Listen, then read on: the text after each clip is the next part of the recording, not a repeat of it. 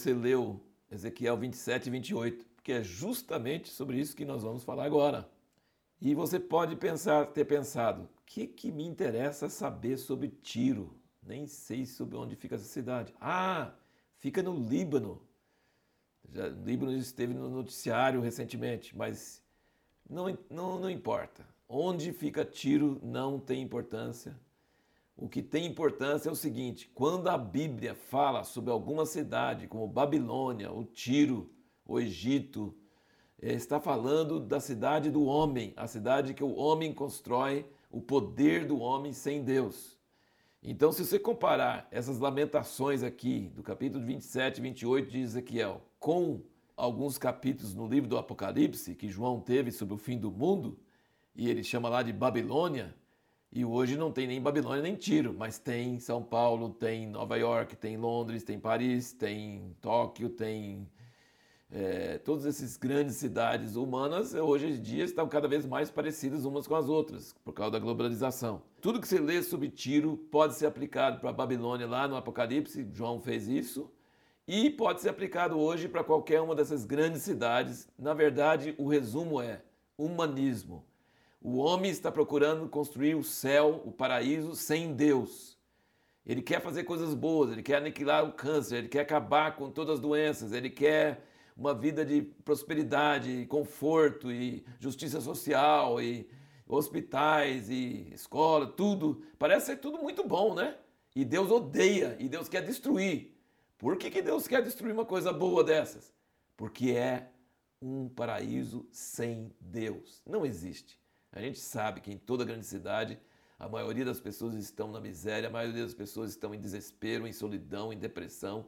O, o materialismo, esse, esse futuro bonito e maravilhoso não existe para o homem sem Deus, é impossível. Mas então, no meio de todas as escrituras, você vai encontrar figuras, e aí pega uma cidade grande, de grande comércio, e aqui, por exemplo, você veja bem que coisa que tem aqui envolve comércio, conforto, luxo, poder, fama, beleza, conhecimento, sabedoria.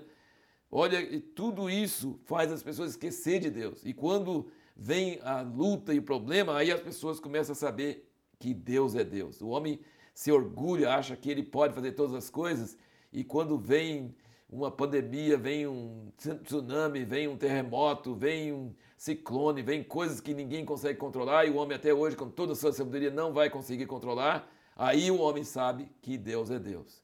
Então, Deus tem raiva. Essa é a pergunta que nós fizemos no último vídeo. Né? Falamos sobre o que é a essência do humanismo e por que Deus tem tanta raiva dele. Porque ele é anti-Deus.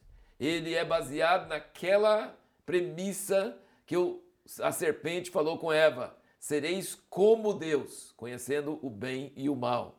Então, o que Deus mais tem raiva não é só coisa ruim que o homem faz, mas é o homem querer ser Deus, ser como Deus, sem ter comunhão com Deus.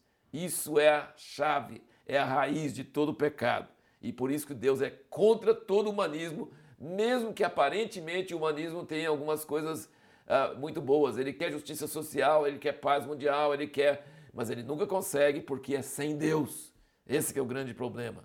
Essa é a grande diferença entre Babilônia e Jerusalém, que são os estereótipos das duas cidades. Babilônia é, sobe da terra para os céus e Jerusalém vai descer dos céus para a terra. Jerusalém é a cidade de Deus, Babilônia é a cidade do homem. E no caso aqui, Tiro está representando isso aqui, eles eh, representando essa ideia, esse desejo de ser como Deus. Uma coisa interessante você notar, muitas, muitas pessoas usam, muitos teólogos e muitos antigos, e é bem conhecido que esse capítulo 28 de Ezequiel não está falando sobre o rei de Tiro, está falando sobre Satanás, Lúcifer, quando ele caiu dos céus.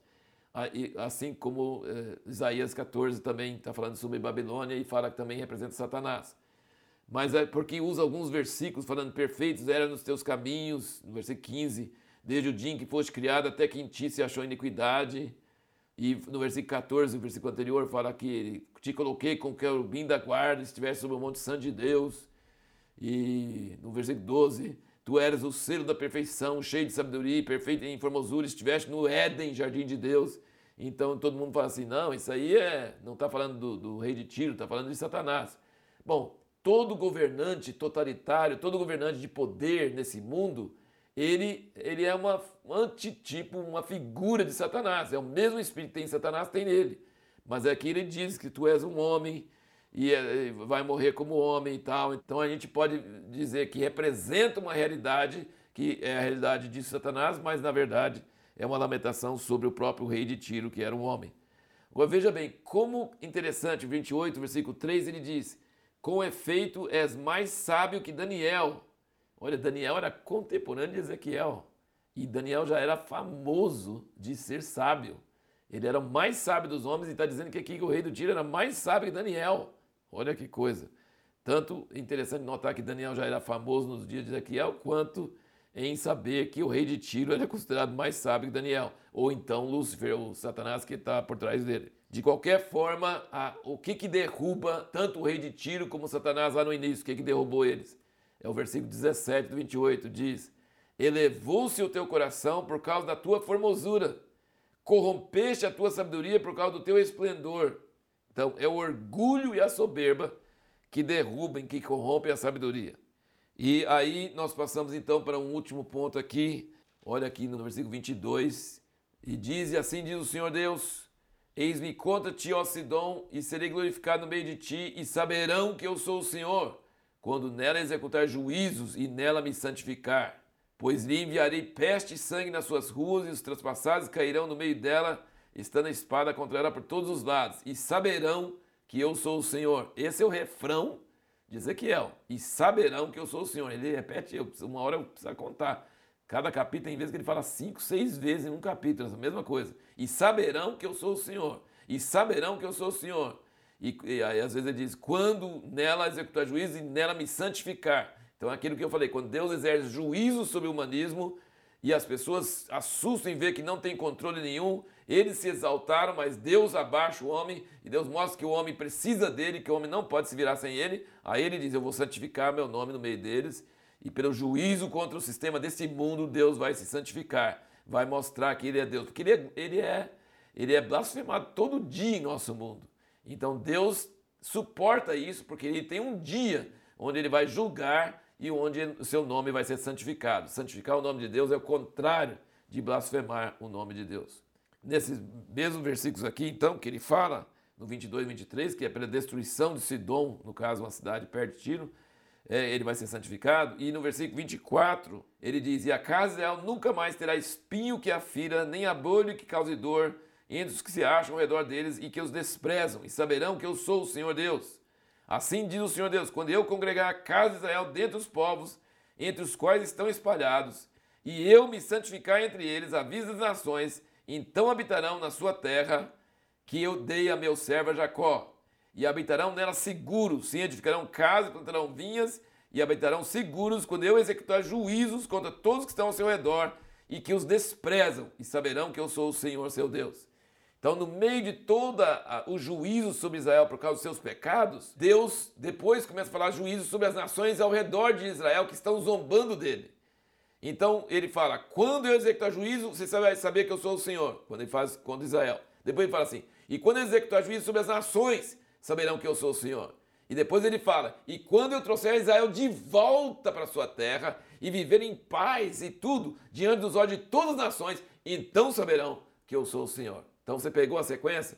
Ele vai julgar Israel por seus pecados, aí eles vão saber que Deus é o Senhor.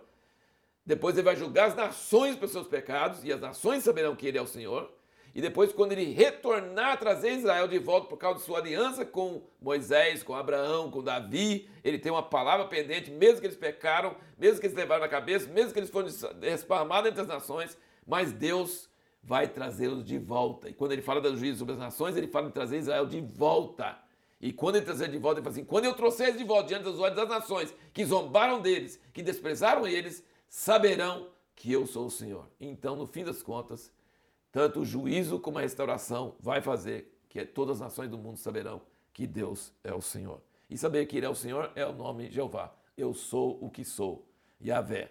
A pergunta que nós vamos responder no próximo vídeo é: o que as profecias contra o Egito podem nos ensinar hoje?